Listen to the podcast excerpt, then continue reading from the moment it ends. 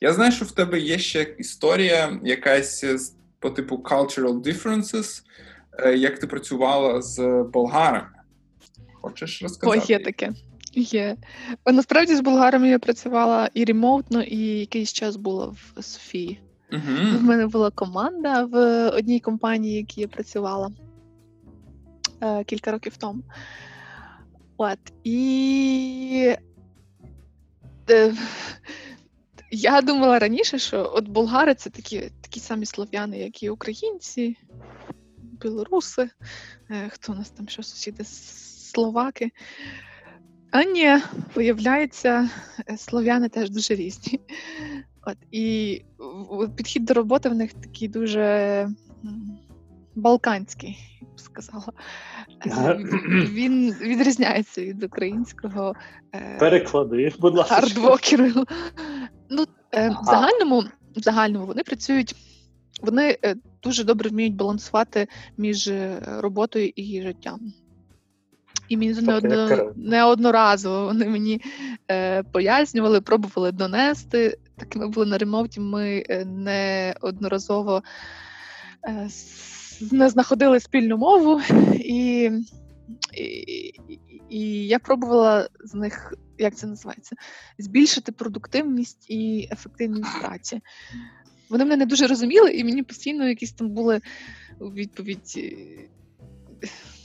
ну, м'яко кажучи, несприйняття. Потім вони вирішили, що зі мною треба не так, і вони мене відвезли на якийсь час е, пожити, попрацювати з ними в Софії. Після того Оля трошки змінилась і вирішила, що треба попуститись і не напрягатись. Бо робота не вартує ніяких нервів. Була шоста година, і мої болгари благополучно зматували з офісу. Е, Між першою і другою у нас завжди була, був обід. І якщо я якщо у нас був якийсь довгий пленінг, а в нас була у нас була величезна команда, і у нас був величезний беклог, і і нас займав пленінг інколи більше трьох годин. Відповідно, його треба було якось розбивати. Е, Так, е, я не могла його, е, значить, у нас були такі рамки. Е, зранку, дуже дуже зранку не можна ставити, тому що зранку вони приходять і вони ще не дуже е, е, готові до ефективної роботи. Може, дехто сонний бути, може дехто спізнюватись. І я мала цей проміжок від 11-ї, е, інколи вони мені дозволяли з пів 11 до 12. Е, Якщо я хотіла довший грумінг або пленінг, тоді я його мала розірвати тому що більше двох годин вони е, ну людям важко вести. Ну це є насправді так. Людям важко вести більше двох годин, і це треба розуміти, враховувати, робити перерви.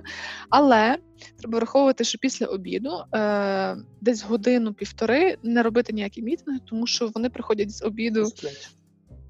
Вони не сприймають інформацію, і вони сонні, і краще робити це десь такий проміжок, як десь дві години після обіду, півтори-дві години.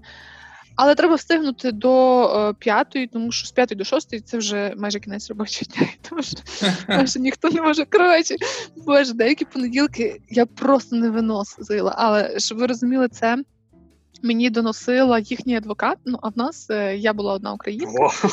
А, а їхнім адвокатом була PM. Ну дуже класно справді PM, дуже хороший PM, тому що вона реально відстоювала інтереси своєї команди.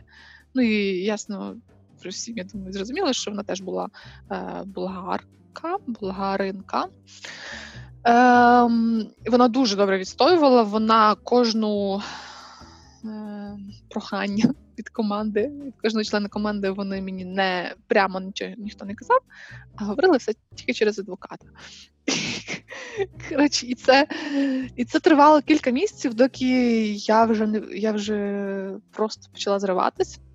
Я не розуміла, як можна бути настільки оце от непрацелюбними, не бажання не працювати, і скільки я їм там ще наговорювала і вмовляла е, бути більш ефективними. А потім вони мене відвезли в Болгарію, вони мені е, промили трошки мозги і і показали, що насправді Оля, треба цінувати свій час, треба цінувати, цінувати свій обід, мати годину мінімум для обіду. Тому що харчування це важливо, їжа це важливо, відпочинок це важливо, і не треба перепрацьовувати після роботи. І я така.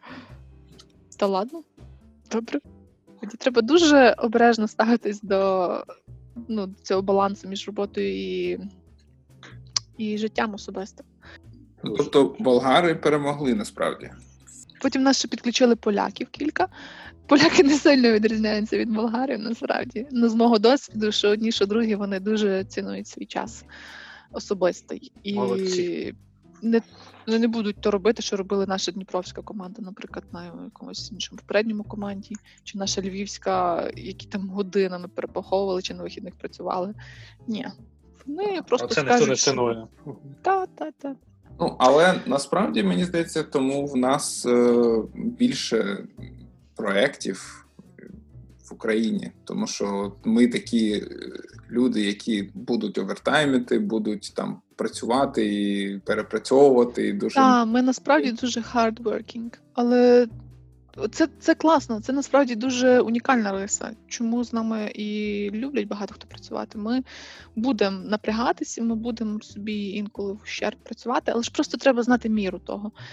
Треба вміти якісь моменти ставити себе на паузу, брати відпустку, брати day off, брати е, якийсь там slowdown, просто Лікарняний. ритм. Лікарняний, та будь-що. Навіть ну інколи навіть я не я вважаю, що інколи день-два е, відпустки вони настільки перезарядити можуть. Всесвітня організація здоров'я вважає, що психологічний та психі- психічний стан це те, також складові здоров'я. Тому якщо лікарня, лікарняний це не лише про там, коронавірус чи запалення легень чи бородавку на пальці. Ні, це про вигорання також. Ну це не тільки е, Всесвітня організація здоров'я так вважає. і болгари теж. І болгари, і поляки теж. Антона, ти так не вважаєш? Я так вважаю, але я пам'ятаю, коли вони це вми- вмикнули. Додали до списку. Вимкни Україну, Антон. Вмикну- Вмикнули. Але коли тобі сумно, можна взяти лікарня. І поїхати в Болгарію. І не тільки сумно, коли тобі важко. Слухай, в тебе, Оля, ще була цікава історія, коли тебе найняли на проект, де потрібно буде- було розмовляти арабською. Ой, та, та був такий. Але Момент. ти, ти не розмовляєш арабською, наскільки я знаю. І я не розмовляю арабською. Ти як? правильно знаєш. як там все? Як в Білорусі один професор навчав цілий рік студентів китайською, але то був вигаданий, вигадана мова, тому що він сам Це, розуміє. це мій герой просто. Це такий. Це правдива історія? Так, так, чи в Білорусі, чи десь у Західній Росії. Але не пам'ятаю, де, де саме. То, то, але то, то, то правда. Ну добре, мені принаймні не треба було нікого вчити арабської, але, але це був ну це був теж дуже цікавий кейс е, кілька років тому. Певно, років три тому. Ем, бу, е, прийшли до мене з пропозицією е, пройти на співбесіду е, для одного проекту. І я, ну, я пішла, мені він стався цікавим. На спів... Під час співбесіди, коли я вже з клієнтом мала співбесіду, вони мені сказали, що насправді вони вже кілька, кілька місяців, якось три чи чотири місяці. От якось кілька місяців вони, вони шукали аналітика зі знанням арабської мови, тому що в них е, вони мають вже свій продукт. Відповідно, вони в, в процесі підписання е, контракту з, е, з Кувейтом, здається, був так, Кувейт. І треба буде е, цей продукт адаптувати під е, арабський ринок для того, щоб вони стартували там, ну і могли в Gulf Region війти для їхньої для їхніх клінік, почати продавати. Я зразу їм призналась, що насправді я не говорю арабською, я не розумію арабську, і я от е, мені дуже цікаво, чому вони е, взагалі захотіли зі мною е, розмовляти, бо в мене ніде в резюме не вказано, що я розмовляю арабською. Вони сказали, що вони шукали ну, там, в себе десь в US, це в Масачусетс був, десь в себе в, в штаті аналітиків зі схожим досвідом. Вони не знайшли. Е, Більше часу в них чекати нема коли. е, ну, з схожим досвідом в healthcare і з арабською мовою, оскільки вони більше не мож, не могли чекати, їм треба було просто вже принаймні аналітика. Вони зробили такий воркараунд, що візьмемо бізнес-аналітика і візьмемо когось з арабською мовою, і і цей от бізнес-аналітик. Будуть якось вони співпрацювати в общем, з цим е, перекладачем. Mm-hmm. Ну і там уже хай аналітик вигрібає як. І я подумала: ну, а чому ні? Ну, Боже, підучу трошки арабську, й та й все. Коротше, це був цікавий досвід, насправді, тому що е, там треба було передбачався онсайт якийсь час в, в Бостон.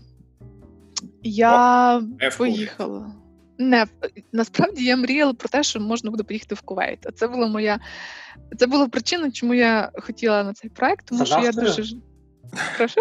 Вивести нафту звідти. Трошечки нафти. Ну так, контакти, це все для нетворкінгу. Та Бостон це просто Америка, Америка а Кувейт це. Це ніхто не знає, що насправді. Е, І я поїхала, надіючись, що десь колись буде відрядження в Кувейт. Поки що мене відрядили в Бостон. В цю...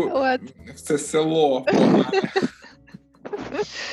Ну, я там перечікувала, скажімо. Е, Кілька тижнів я побула в Бостоні, не знаю, пройшов місяць мого очікування. Я вивчила продукт, я вже почала розбиратися в арабській. Насправді в мене є кілька друзів арабів, ну які розмовляють арабською. Я вже попросила про уроки приватні, про те, щоб вони мені щось там принаймні почали якось вчити мене. Я насправді вивчила, як адаптовувати е, UI, е, ну, як як, як адаптація робиться. Е, це да, але на саме на арабську. зліво направо переноситься. Так, в них все в них все переноситься, але не не все. Насправді там залежить е, там ще трошки за, за на їхніх датах зав'язано, бо там, знаєте, календар в них е, трошки інакший, і виявляється Місяч, місячний, так, він місячний, і там інакший рік, і там залежить е, в деяких країнах вони беруть просто англійським, а деяких вони дублюють дні там дати народження, наприклад, і арабським, і англійським. Ну, такі нюанси, але ну невеличкі насправді. Там по тексту якісь нюанси і по фото. І я щось почала вже вчити. Мені сказали, я вивчила цей от продукт, я вже така готова, все. Відря...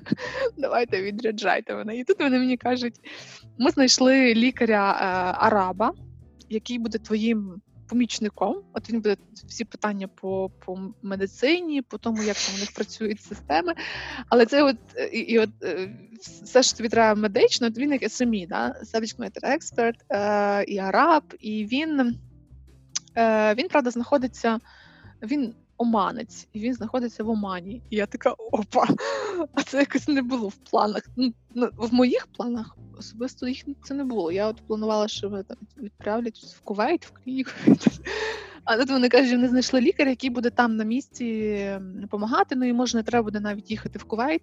Ну і вони, вони думали, що це насправді дуже позитивна новина для мене.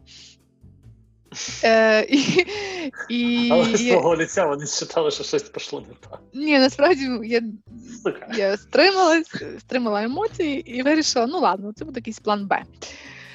Ми почали співпрацювати з цим е, Майкл, його звали. І в мене народилась друга ідея, що раз він живе в Омані, а я е, вже скоро маю повертатись у Львів, ну, тому що мені насправді команда мала бути в Штатах, я у Львові, а оце от в Омані. Я думаю, а може б я поїхала в Оман і познайомилася зі своїм заступником, цим от лікарем? Яка різниця, де працювати? То давай на, на прийом. На прийом. Хай мені покаже, як виглядають е, лікарні і системи в лікарнях, в клініках в арабській країні. І в мене така є властивість мозку, там як тільки зроджується якась ідея, якась. Яка має там один відсоток реалістичності, вона там поселяється і все, і паразитує, доки вона не візьме своє. Коротше, за тиждень, напевно, десь я е, знайшла квиточки дешеві е, в Оман з Європи і домовилася зі своїми американськими е, ну, з клієнтом, що е, я буду ремоутно, але їм, якщо якщо вони не проти, то я трошки десь поїжджу. Я планувала планувала в, поїхати в Оман і може десь в Азію. Ну там те, що не було в ідеї, але і вони мені дали добро. Тобто, ну, якщо тобі не складно, то будь ласка. Тоді приїжджаю додому, приїхала, повернулася до Львова, проходить кілька днів. Ми вже я вже там квиточки купила, все заплановано. Ну, крім крім Оману, я вирішила, що е, ну що ж, Оман це ну, це одна точка, але ну, зазвичай бажано поєднувати якісь більше, ніж одну країну, якщо хочете. Я вирішила, ну ладно, вже тоді полечу і в іншу країну. Я собі спланувала, що я поїду, полечу ще в Малайзію. А потім по дорозі додому зупинюся вже в Омані і попрацюю там з тим Майклом. І тут, і тут мені через кілька днів кажуть, що наш контракт термінували, тому що е, клієнт насправді тягнув довго, а потім не підписав контракт з цим, підписав контракт з. з, з Майклом. Е, з Competitors. От, за кілька днів його термінували, і і Оля залишилась просто з квитками з квитками на руках. І ти поїхала? Я поїхала. Ну, а що робити, якщо ж не здавати, тепер ніхто мені грошей не поверне. Та й е, я тоді домовилась зі своїм наступним е, менеджером наступного проекту, що в мене є вже квиточки, і мені треба. Дуже треба. І, і мені от треба. Потрібно знайти проект в Малайзії чи в Амані, інакше це все не має. Ні, насправді я просто взяла відпустку і поїхала вдома відпустку. А потім повернулася і вже я я на той момент не працювала в Омані, я просто скоротила час перебування в Омані. А Оман перенесла на наступний рік, і коли вже налагодила там певні контакти, знайшла майбутніх друзів е, і знайшла хату, яку можна, в якій можна жити. Я повернулася просто наступного року і звідти попрацювала кілька тижнів. Тобто От. ти знаходила друзів е, заздалегідь? Майбутніх. Ну, я просто була в країні і е, ну, я ж не просто там ходжу собі по вулицях та і дивлюся гарні будиночки. Я знайомлюсь з місцевими, знайомлюсь з людьми, які там живуть, з експатами, з діджитал-номадами. Е, Дуже, до речі, хороший е, е, сайт, якщо два навіть скажу. Якщо подорожуючим десь е, приїжджати в нову країну, нове місце. Є такий Internations, це для всіх експатів по всьому світу в різних країнах. Тобто там реєструєшся. Я поїхав. Ти зареєструйся спочатку. Квиточок. Та ща, От. Е, А другий couchsurfing я інколи використовую. Запиши couchsurfing. Я чомусь думав, ти скажеш Тіндер. Ні, ти То твоє, Кирил. Ти своє. Ні. Ну, а Як, до речі, от це ну, це робиться? От Я не знаю, я не можу собі представити, що я кудись поїхав там до Оману і чи до якоїсь там країни і почав з кимось так прям знайомитися. Чи це чи ти це робиш через е, сайт? Ну, типу, на вулиці якось стрьомно? Ні, я ну я не завжди пристаю до людей, отак от прямо на вулиці. Не завжди, але ж але буває. так? Ні, насправді по-різному. Я е, такий гарненький такий, да. Я люблю Поманець. комунікацію. Я люблю Вони, до речі, дуже хороші. Просто це одна з най, найбільш сейф країн для взагалі в світі. Для жінок, для подорожуючих, для будь-кого. Абсолютно дуже класні люди. А для а для таких рижих лисих. Красунчиків. Красунчиків. Ну от я таких не бачила там, до речі, тому не знаю, може чого їх там немає, я там не знаю. Їх крадуть, не випускають з хати. Ні, ну Кирило насправді був е, там в сусідній країні, і бачиш, нормально все вертався неодноразово. Так, в Омані я не був, але навколо Оману побував там майже в усіх країнах, окрім Ємену. Якось мене туди не Саудівська? От, е, теж не був наразі. Але коли я був е, ну, в ці в ці часи, коли я там працював, Саудівська Аравія була дуже закритою країною, і ну, там було дуже багато таких кейсів неприємних е, навіть mm-hmm. з експатами. Тому ну, я і не хотів туди попасти. Але зараз я подивився оцей новий випуск Птушкіна Знаєте, такий є Птушкін в Ютубі. Це Орел і Решка е, програма. Колишній колишній ведучий знімає ага. сам ролики. І він е, зняв ролик ролик про, про Саудівську Аравію. І там дуже багато цікавого та е, красивого. Ти Оля була? Не була, не була. Ну, От подивись спочатку Птушкіна, не але хочу він... я його ну, дивитися. насправді. Та подивись, тут нормальний Птушкін. Нормальний він там. Нормальний. Промокод, Кирило, Птушкін, там все 10%. А що в нього купляти взагалі? Е, Та я не знаю, насправді. Він, Ну, насправді... Зраду, зраду. Цікаво було подивитися. Чому? Цікаво було подивитися. Ти зрадив мене. Е, цікаво було подивитися, і насправді ця країна дуже змінюється. Тобто вона вже більш відкрита становиться. Я знаю. Вони півроку тому ввели можливість отримати візу on arrival. Це так. я вже запасла. Так, і так. якби не оцей от весь карантин наш. Угу. Я би вже туди готувалась насправді. Туди. А от у нас всіх є така, знаєш, історія, де я мав би бути зараз. От я зараз мав би бути в Німеччині, в мене були квитки. Mm. Тоха був, мав би бути. Де ти мав би бути? Кириловки. В Кирилівці, напевно. Ні. Ні. Ні. На початку е, квітня я мав бути десь у Європі, десь е, поруч, Польща чи чи Голландія. А ось у червні на свій народження в мене були плани про Париж. Але жопця. Не, не цього разу. Ти а я мала бути, до речі, в Китаї от зараз. В епіцентрі. Та, та, до речі, знаєте, який, я не знаю, як це, ну це досадно, чи як це назвати. Я купила квиточок в Китай е, на Новий рік. І через тиждень я прочитала про те, що там починається. Якась там починається непонятний вірус, і я думала, та боже, фу, до квітня все вщухне. Я ото якраз кінець квітня і достатньо травня. Завжди пам'ятаю, що таке комуністична партія. Вони завжди говорять, та то фігня, але потім, потім Чорнобиль. А, Так, цікаво. А скажи, будь ласка, в мене було таке питаннячко.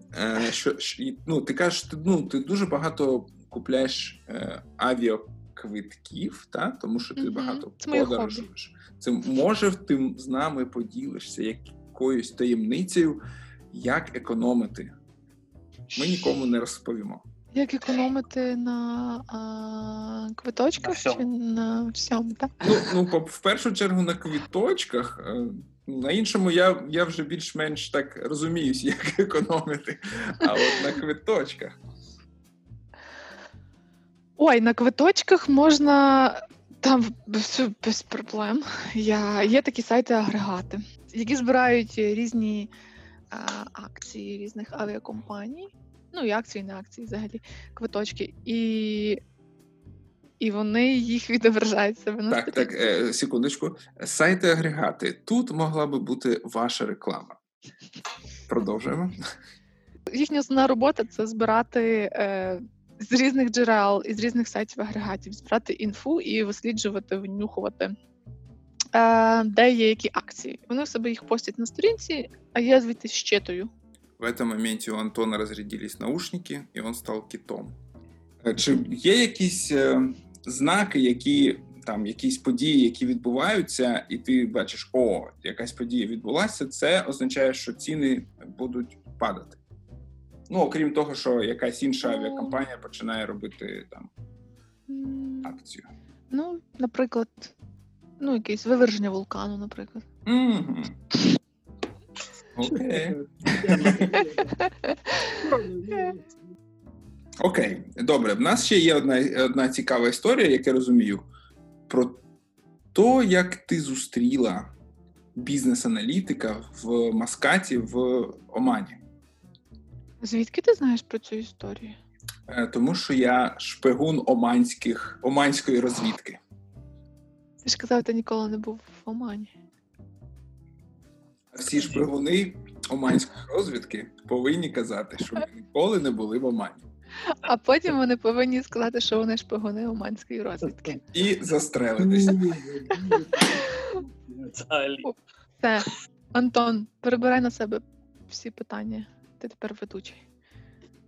От тут якраз е, цей от момент цікавий про нетворкінг, да? що ми говорили mm-hmm. про е, про те, що коли десь приїжджаєш на якесь нове місце, нову країну, е, цікаво з людьми, хто там живе, е, якийсь час провести, і ну, по можливості їх знайти, якось на них вийти і mm-hmm. І порозпитувати, як там життя. Ну, якщо Як цікаво. виходило на них там? Е, от тут, тут, до речі, воно е, цікаво закрутилось. Е, В мене є Е, воно з кількох сторін. Я перший раз була в Омані, е, познайомилась по каучсерфінгу е, з хостом, точніше, у мене був хост, який мав друзів. Експатів, які там вже роками дружать з ним. Та є один голландець, який одружився на Філіппінці, і ще в них там є іспанець. Ну, в общем, ця ця банда постійно е, збирається там і дружить. Та? І вони мене запросили е, побути з ними ще е, кілька тижнів. Там Е, було, була хата вільна, де можна було жити. Ем, А є в мене ще з іншого боку знайомий, який має знайому в Омані, і я mm-hmm. якийсь момент почала фоловити її в Фейсбуці. І коли приїхала в Оман, ну тобто це було кілька років тому, коли приїхала в Оман, я згадала, що в мене є знайома, яку я фоловлю в Фейсбуці, вона живе в Москаті. Думаю, вона насправді дуже цікава людина. Е, Людина з професор, яка е, яка пішла волонтерити і кілька років була на фронті. Потім після того вона, ну, коли коли волонтери вже порозпускали та, і відправляли додому, вона. Е, там довга історія, та вона в общем, тако ended up е, в, в Мускаті викладачем в в цьому в університеті. Е, І я вирішила: ну, хто мені краще розкаже про життя в Омані, життя українців, там, як не українка. Чим така класна жінка. Е, Я на неї вийшла через Фейсбук, ну і ми домовились на кавку. Е, це все... Того автора чи Франца Кавку на кавку. Кавка, та яка грєхнєва, та. вона е, вона затягнулась, і, і як виявилось, ну, е, все починається з кави. Та. Е, потім мене познайомили з іншою українкою, яка там вже кілька років теж живе, і яка, яку звати теж Оля, вона митець. Митець художник. Та.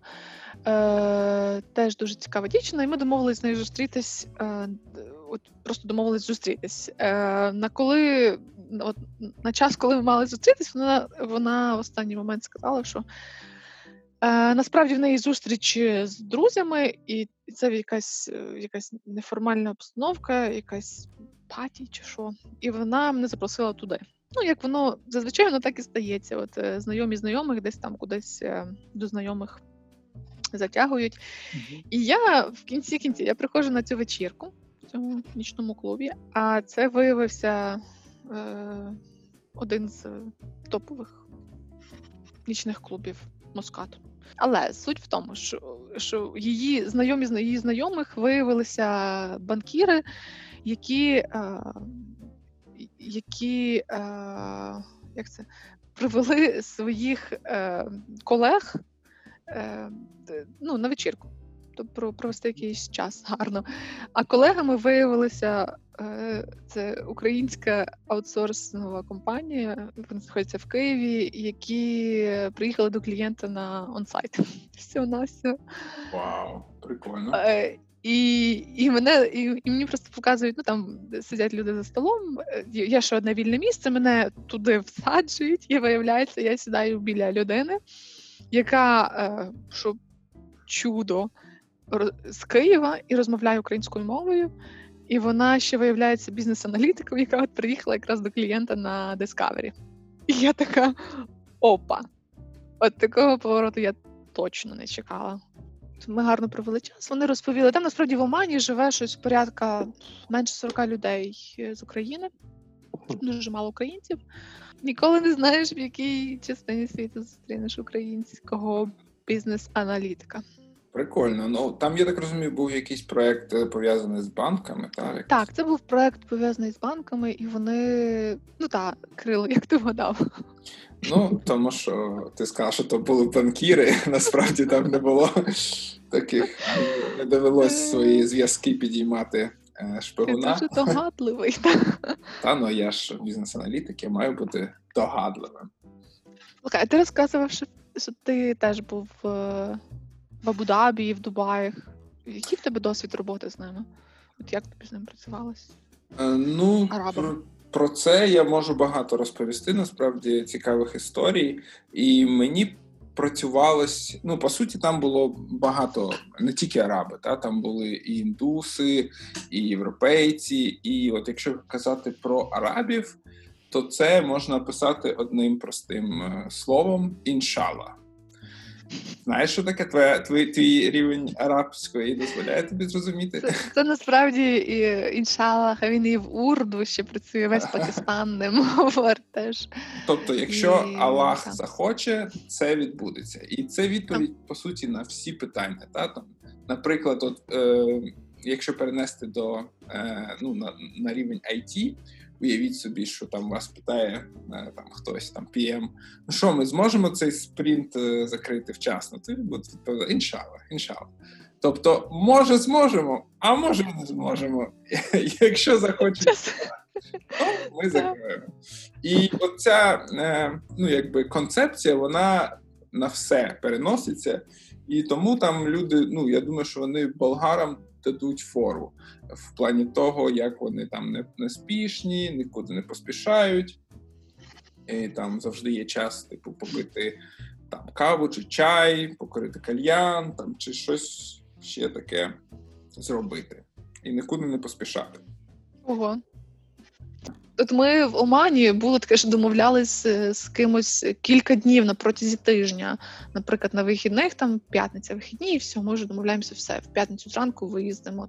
Зранку з такого то місця їдемо, вже є маршрут. Я все склала, продумали, продумали, що купити.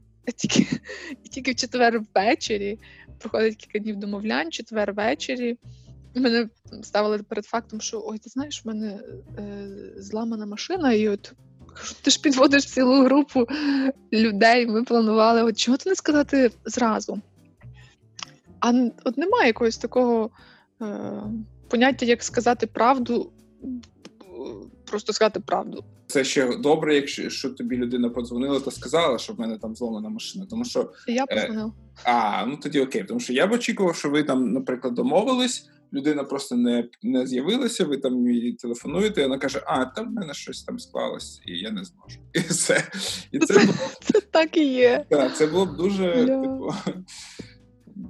А як тоді, ну, як тоді, наприклад, е, організовувати інтерв'ю чи воркшопи якісь?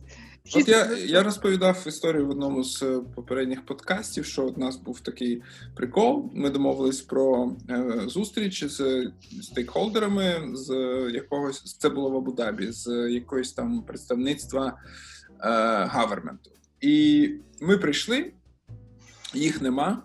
Ми там чекали, чекали, чекали. Вони з'явилися десь 40-45 хвилин після початку зустрічі. Щось нам сказали, там два-три слова та пішли. От. І як планувати? Ну, от, от так планувати. Тут, по суті, планувати дуже складно, по суті, неможливо. Е, тобто, якщо ти кидаєш людині якийсь е, мітінг в, кален... е, в цей календар, е, це не означає практично нічого. Тобто, ну так ніхто не домовляється про мітинги. Пов- Повинен бути, ти просто приїхав, і якщо в тебе там сталося, то з тобою поговорили. Якщо не сталося, то приїдь, приїжджай завтра. І по суті, ти повинен бути ну, по телефону не дуже, по скайпу, там по, по чомусь такому не дуже. Ти повинен приїзд, приїздити in person. От всі розмови тільки in person повинні робитися. І навіть там ще був прикольний кейс, коли люди деякі вони розуміли, що ми не розмовляємо арабською, Але вони вони відповідали нам арабською. Це було дуже смішно. Задаємо якісь питання по англійською, а вони там нам щось там вахала, вахала, і ми такі сидимо, окей. Він я тобі це... казав, я не розумію англійську. Ні, він розуміє. Тобто, от розумієш, він вони багато хто розуміє англійську. Він він так, так. почав розмову, там yes, please, sit down, і потім відповідає арабською. Тупо. От і ми такі, типу, окей, we did not understand. А він такий, ла-ла-ла, щось там таке, і повторює англійською. Типу, чому ти не розумієш арабську? Знаєш, от мені здається, він кожен раз нас запитував: а чому ти не розумієш арабську? Ти не розмовляєш арабською. Ну, з цим можна працювати насправді. Просто потрібно бути е, до цього Flexible. Або дуже такий agile, правда? І терплячий. Так, так, і потрібно випрацьовувати таку філософію в себе. Іншала. Типу, іншала у нас пройде нормальний мітинг. Ні, так ні. Чому? Це реально філософія. Тобто ти змінився там? Ти щось... Е, Я не змінився. Я не зміг. Ні. Я я, дуже я дуже довго з цим боровся. Ну, ну як не боровся, я намагався підлаштуватися, але все ж таки ну, я не зміг прийняти повністю цю філософію. Частково я став менше таким контролюючим чуваком, але ну, я не зміг на це перелаштуватися, тому мені не вдалося. Я зафейків. Один з попередніх наших підкастів, де Кирило розповідав, як він користується лифтом та примушує інших. Е, я я слухала про лифт. От е, уяви собі, ти е, сідаєш в лифт. Це лифт він українською мовою? Ні. В ліфта. Elevator він українською. Elevator українською мовою? Окей, ти сідаєш, сідаєш до elevator, і там тільки одна кнопка. І от ти її нажмеш, і ти нажмеш одну кнопку, і іншалла вона повезе тебе догори, чи, чи туди, куди тобі потрібно. А ні, так повезе в інше місце. Це вся філософія. Хочете, я вам розкажу про ліфт. Була я в Ізраїлі недавно була, і і мені я не знаю чому, стільки я була в Ізраїлі, і стільки от знають, напевно, цю історію. Мені ніхто не розповідав. І заходжу я в ліфт. Е, Це була п'ятниця. Знаєте, п'ятниця це. А, Шабат. Шабат, так. Поселилася я в готелі з друзями. Там є кілька ліфтів. Е, Ми викликаємо один. Е, Я бачу, доки ми чекаємо на свій ліфт, там відкриваються двері в ліфті, якому ну я його не, не викликала, але я подумала, що може одна кнопка на всі ліфти. І і там такий заманчивий червоний колір лампи всередині, ну як на як, як у славнозвісному славнозвісній вулиці в Амстердамі, такий реально такий колір. Я заходжу в той ліфт, і там, там всі кнопки нажаті. І я пробую щось натискати, воно не реагує. Коли я перестала натискати, воно починає закривати двері. Е, ну, Я я вчасно вискочила з ліфту, а потім я просто не розуміла, що відбувається. Я з нього вибігла. Е, Потім на наступний день я все-таки повернулась і я проекспериментувала після того, як дізналася, що це за ліфт. Він буде з другого на третій, з третього на четвертий повільно підніматися нагору і так само потім курсувати вниз, для того, щоб просто люди, які е, не хочуть нічого робити, ну натискати ці клавіші. Вони... Не разу не разу не був у Дніпрі, ти розповідаєш. Тому що в нас і, і я навіть я працюю в минорі, і це. Це, у нас є такий лифт. Минора то є як то бізнес-центр, е, вибудований євреями, і взагалі то, вам, то взагалі не дивно. А, ну ми так. ну, в Дніпрі ми шабат е, блюдемо дуже щільно, тому та, ти нам таке розповідаєш, але ми це знаємо все. Тоді подякуйте мені, бо я, напевно, та частина аудиторії, яка теж ніколи не була в Дніпрі, як я. Всім шабат шалом. Е, Ну що, нам ми нам нам вже час завершувати нашу розмову. Mm-hmm. Я ну не хочу це робити, але е, ну шабат, ми нічого не можемо зробити. Нам, Ми маємо це зробити. Тому що ми вже що багато цікавих історій ми почули від Олі. Як тобі було з нами? Мені було весело. Супер. Добре. Ой, Антон, ти краще не розмовляй, тому що реально ти як із під, під, з під води розмовляєш. Я не знаю, що ти там наробив. Ми, у нас буде ще ретроспектива. Я вже в Таїланді, я вже тут така вологість, так що Ми зробимо ретроспективу і наругаємо тебе за, за таку поведінку. Ну. Елеватор командир. От він, він продовжує розмовляти, але ти Та, не та. Ну він рибка, може він сьогодні ввечері рибкою стане. Дякую. Я, я от е, не буду вирізати оці всі штуки, що ти послухав. Окей, Оля, дуже тобі дякую, що ти до нас завітала. Гость, ти перша наша гостя. Це я думаю, тобі має бути дуже приємно. Мені дуже приємно. і нам дуже приємно, що ти до нас завітала. В тебе дуже цікавий досвід. Я насправді е, завжди мріяв бути таким digital nomad, nomad, але ну по суті ніколи мені це не вдавалося. Можливо, ще це мені. Це та, ми не почули все одно. Е, е, можливо, це ще мене чекає е, в майбутньому. Ось, дякую Чого тобі і бажаю, Кирило. Так, дякую тобі. Е, З вами були Оля, Кирило та Кит Антон. Тому що він розмовляє останні 20 хвилин на китячому. Все, всім дякую. Е, Так,